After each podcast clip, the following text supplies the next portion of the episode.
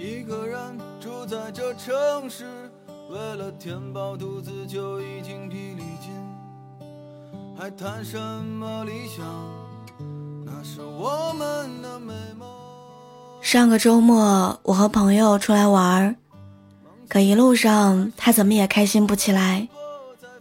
再三追问之下，才知道是因为他妈妈说了一句话：“你和小童一个年纪，从小一块上学，怎么人家年薪几十万了，你还一点起色都没有？”看着我好朋友灰色的脸，我想安慰他，却又什么都说不出来。走在明晃晃的日光里，心像浸着一块汪冰水。两个人边走。边吞咽下大坨黑色的沉默。年纪越大，越害怕突然瞥见自己的年龄。他总是在一无所获的境遇里，不断提醒着我们：平庸与落败。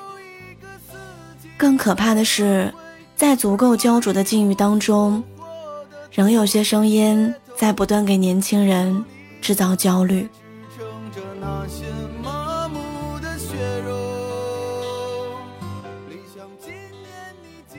从你的同龄人正在抛弃你，到第一批九五后已经实现了财务自由；从隔壁阿强毕业两年市里买房，再到村里阿花嫁给富二代，生活无忧。曾经一起叛逆、一起嬉闹的同龄朋友，莫名其妙的就成为了人生路上的假想敌。作为朋友，大家都希望你过得好。却又暗暗祈祷着，你过得没我好。几只玻璃杯清脆的撞在一起，小心的镜框打探之下，所有情谊都变成了一场安徽的较量。可是静下来，你就会发现，这种焦虑，这种较量，真的毫无意义。事实上，每个人都有自己的花期，即使是同一朵花的两片叶子。它们的生长纹路也各不相同。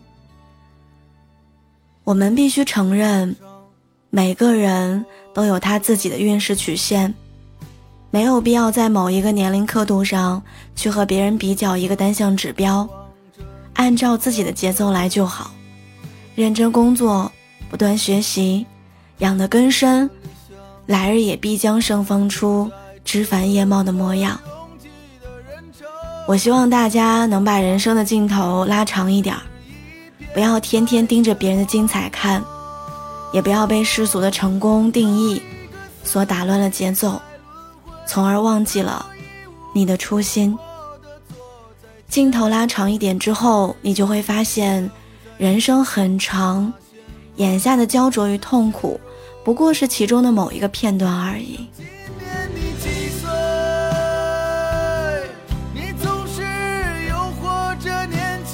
朋友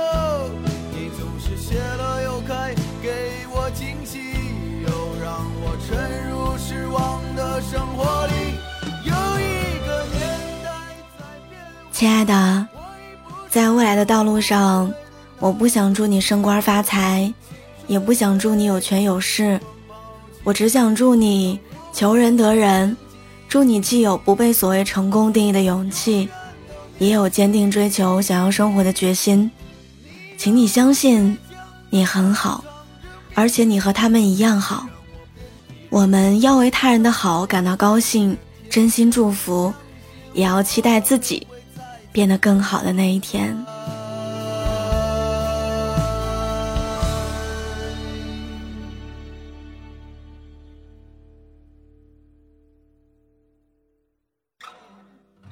阳光之中，到处可见奔忙的人